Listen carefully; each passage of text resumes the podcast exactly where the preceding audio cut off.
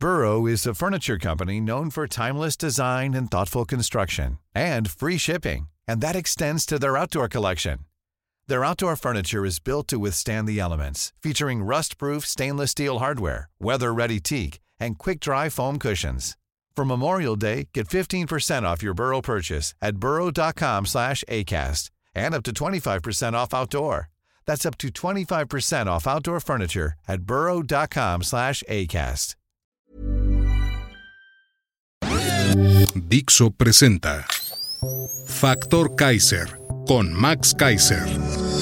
Dixo is back. Una nueva manera de acercarse a la realidad y de buscar la verdad. Información trascendente. Factor de cambio. Factor Kaiser. Hola, yo soy Max Kaiser. Este es el episodio número 11 de Factor Kaiser. Déjame empezar agradeciéndote estar aquí y ayudarme a compartir por todos lados este gran esfuerzo para generar una comunidad de ciudadanos libres, participativos y activos como tú que quieren cambiar el país, que quieren ser factor de cambio. Vamos a analizar un tema muy importante para todos en torno a tres temas de hoy. El tema es el fallido esfuerzo de combatir la corrupción, la promesa que no fue. En torno a tres temas. El uno, no hubo combate a la corrupción, dice un índice internacional. Dos, las obras públicas de este gobierno revientan al presupuesto y la integridad. Tres, no hay gobierno, porque todos están en campaña. Acompáñame. Tema número uno, México, cerca de Somalia y muy lejos de Dinamarca en el combate a la corrupción. Como cada año, el día de ayer apenas, la organización Transparencia Internacional publicó en Berlín su índice de percepción de corrupción, el IPC, que es el índice internacional más famoso y más consultado del mundo en el tema del combate a la corrupción. Este índice tiene muchos años construyéndose y perfeccionándose y se genera a través de diferentes mecanismos de encuestas, consultas y parámetros objetivos en cada nación para que tú y yo conozcamos no solo cómo está la corrupción en tu país, en tu población, sino que se pueda comparar con otros países del mundo.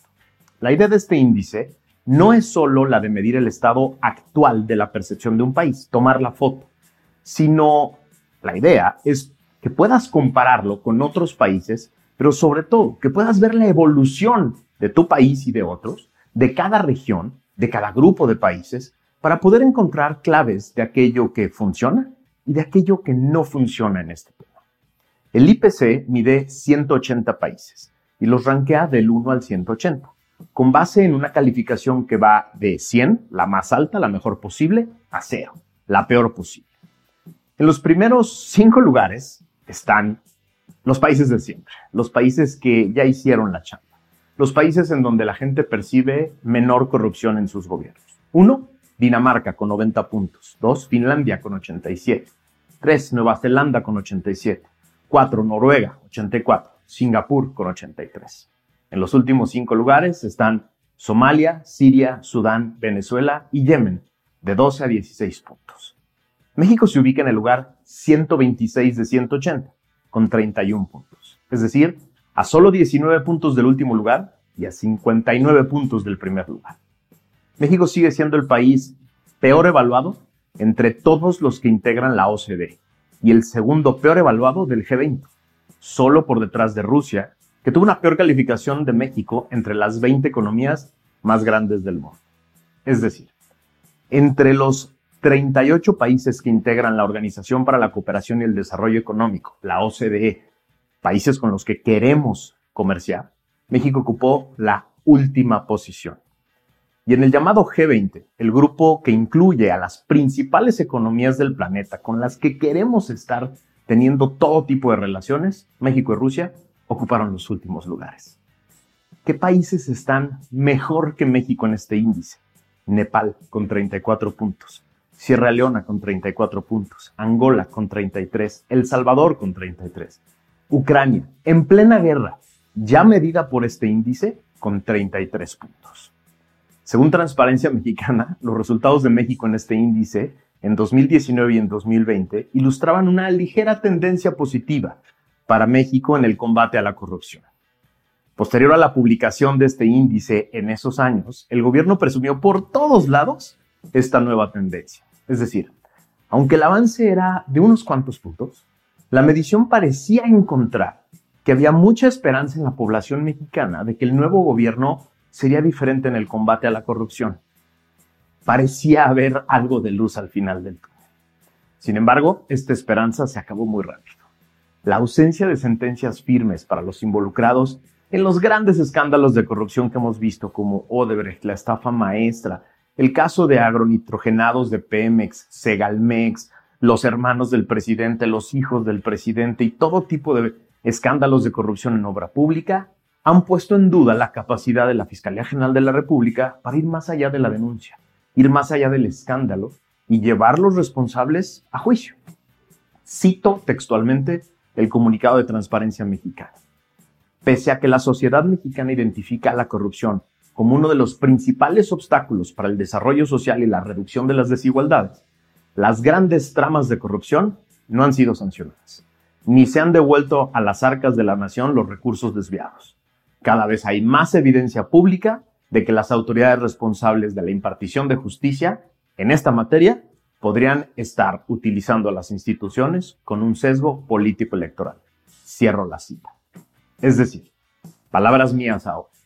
El combate a la corrupción se quedó en un burdo y hueco discurso que carece de resultados.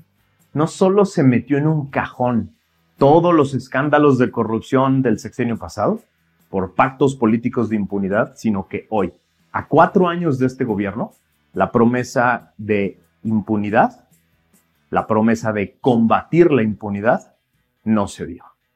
Y la promesa de impunidad para los anteriores está intacta. ¿A cambio de qué? A cambio de lealtad ciega. Es una verdad que está ahí, que está a la vista de todos y que el gobierno ya ni siquiera intenta esconder. La protección de este gobierno está garantizada a cambio de silencio y de lealtad. Y por eso, en cuatro años, no hemos visto una sola sentencia, cero sentencias de relevancia para una persona o un caso de corrupción. Ninguna persona está en la cárcel por un caso de corrupción de este gobierno ni del pasado. Nadie de relevancia. La buena noticia, sí, sí hay una buena noticia, es que como ninguno de los casos de corrupción ha sido investigado, están vivos, están ahí, listos para ser investigados por las autoridades que hoy están dormidas, pero que existen y tienen todas sus facultades. Así, en las elecciones del 2024, los ciudadanos debemos exigir a los diversos candidatos no venganzas políticas, sino la reactivación completa del Sistema Nacional Anticorrupción, para que todos y cada uno de los casos de este sexenio sean debidamente investigados, sean documentados y llevados a la justicia, para que todas y cada una de las personas que le fueron desleales al país sean debidamente castigadas, sus redes desarticuladas y regresen todos los frutos de sus actos de corrupción. Es decir, en el 2024, las elecciones son justicia contra más impunidad. Tema número dos. Las obras públicas de este gobierno revientan el presupuesto y cualquier parámetro de integridad. Las obras de este gobierno están íntimamente relacionadas con la impunidad y la pésima calificación de México en combate a la corrupción que platicamos apenas en el tema anterior. Según Mexicanos contra la Corrupción, solo 10 de cada 100 contratos de cualquier tipo, en este gobierno se licita. Es decir, son adjudicaciones que se dan después de una competencia abierta, pública, transparente, en la que se otorga el contrato al mejor postor, solo 10 de cada 100. En cambio, en 90 de cada 100 contratos de este gobierno, la decisión se toma en procesos de adjudicación directa, el 80%, invitación restringida, el 7%, y otros, así dice el gobierno, 3%. Esto es uno de los riesgos de corrupción más graves que se identifican en todo el mundo. Los grandes expertos de todo el mundo en combate a la corrupción dicen esto es lo que no se debe hacer, porque son detonadores de corrupción. Además, con esta política, México viola el artículo 9 de la Convención de Naciones Unidas contra la Corrupción, que dice, cito, cada Estado parte, de conformidad con los principios fundamentales de su ordenamiento jurídico, adoptará las medidas necesarias para establecer sistemas apropiados de contratación públicas basados en la transparencia, la competencia y criterios objetivos de adopción de decisiones que sean eficaces, entre otras cosas, para prevenir la corrupción. Es decir, la Convención de Naciones Unidas contra la Corrupción reconoce como factor primordial de riesgo de corrupción a las contrataciones públicas, sobre todo cuando se hacen por adjudicación directa. Y por eso les dedica un artículo especial y establece obligaciones concretas de los miembros de esta convención en contrataciones públicas.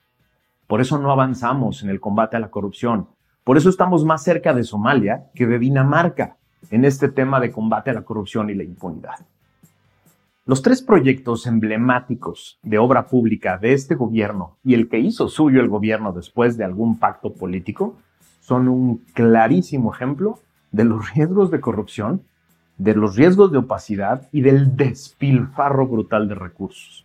Ahí les va. Me refiero al Chaifa, obviamente, al llamado Tren Maya, a la refinería Dos Bocas y al Tren México-Toluca.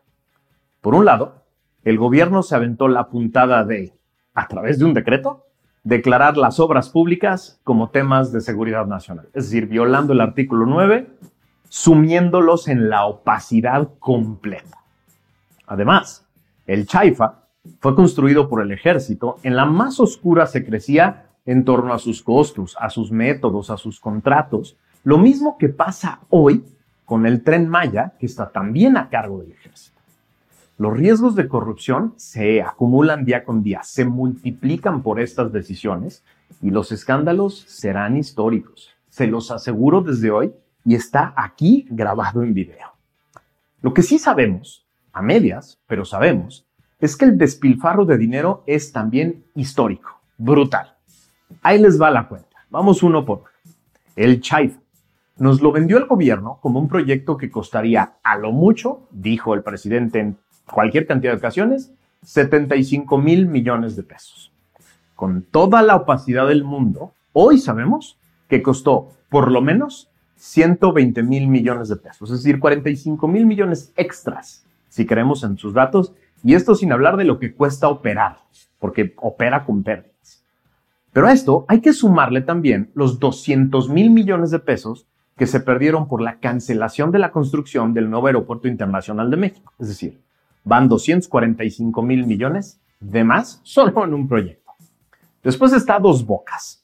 El presidente y la señora Nale, la gerente que se hace llamar secretaria de Energía, aseguraron una y otra vez que la refinería no costaría más de 160 mil millones de pesos, 8 mil millones de dólares, dijo.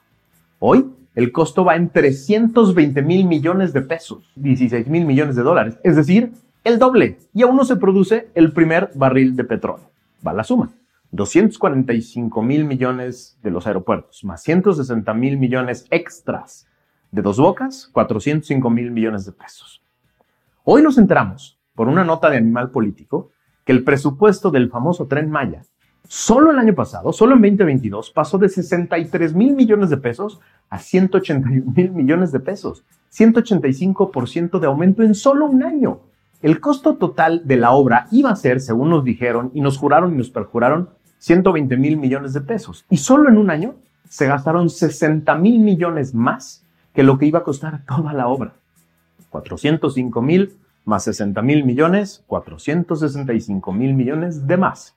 Y finalmente, el tren México-Toluca, la fallida obra del sexenio anterior, que se pudo haber quedado en el sexenio anterior, pero que López compró desde el inicio del sexenio y dijo que era ser suya, que él iba a inaugurar, que él iba a acabar, en lugar de investigar, de sancionar y de evaluar su viabilidad.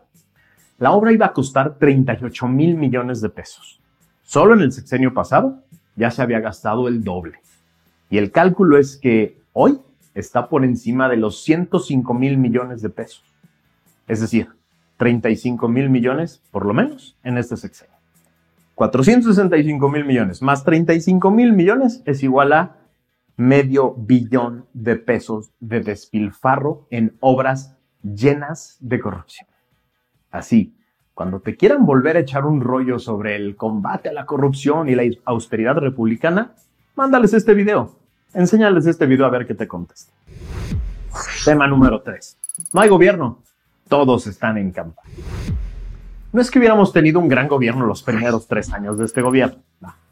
Tampoco es desconocer que en todas las democracias del mundo los políticos hacen todo lo posible por ser reelectos, por mejorar su posición, por tener un mejor cargo en las siguientes elecciones y gobiernan con base en esa idea. De eso viven y para eso viven. El problema es que en México, al parecer, nadie está gobernando hoy, nadie, en ningún lado. Del gabinete federal, incluida la regenta y su gabinete y todos los legisladores, hoy todos son precandidatos de algo. Todos son parte de algún grupo de campaña de alguien más. Es decir, hoy todas las decisiones del gabinete de gobierno de Morena y de los legisladores y de la regente y su gabinete giran en torno a cinco elementos cruciales. Uno, ¿le va a gustar o no al gran jefe, al gran elector, esto que estoy haciendo? Ese es el más importante.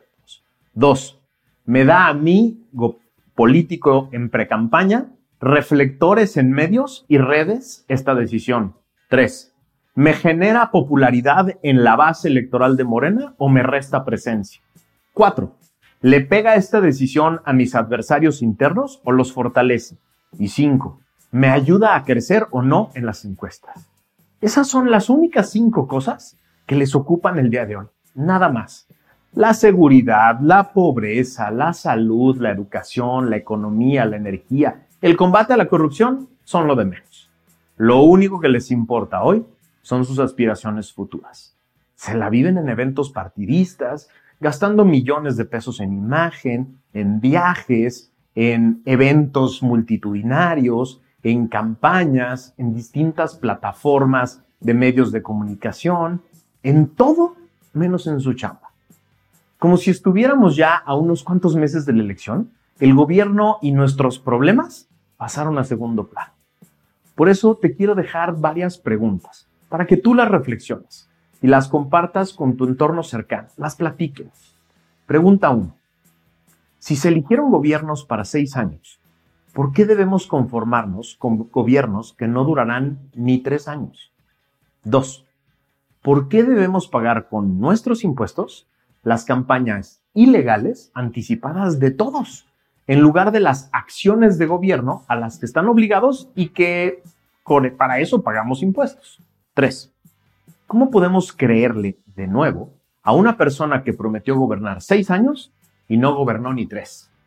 Cuatro, ¿Cómo podemos castigar estas conductas en 2024? Y cinco, ¿qué vas a hacer tú? ¿Qué vas a hacer tú para que otros en tu entorno reflexionen sobre esta deslealtad? Esa es la base de este programa. De eso se trata. Que tú seas un nodo de discusión, un factor de cambio. Que tú provoques discusiones en otras personas importantes. Las discusiones que tienen que ver con nuestro futuro. Por eso, como siempre, te pido que me ayudes a compartir esto a suscribirte a este canal, a entrarle a todas nuestras redes, a entrarle a la discusión, a dejarme tus comentarios. Todos los leo y trato de contestarlos todos porque me interesa tener una relación contigo, un diálogo contigo acerca de lo importante que pasa en este país. Muchas gracias por haberme acompañado. Nos vemos la que sigue.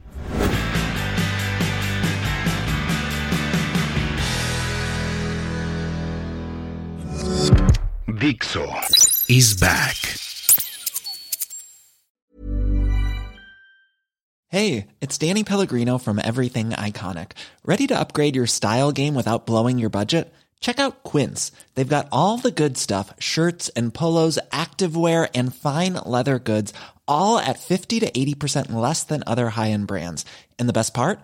They're all about safe, ethical, and responsible manufacturing. Get that luxury vibe without the luxury price tag. Hit up quince.com slash upgrade for free shipping and 365 day returns on your next order. That's quince.com slash upgrade.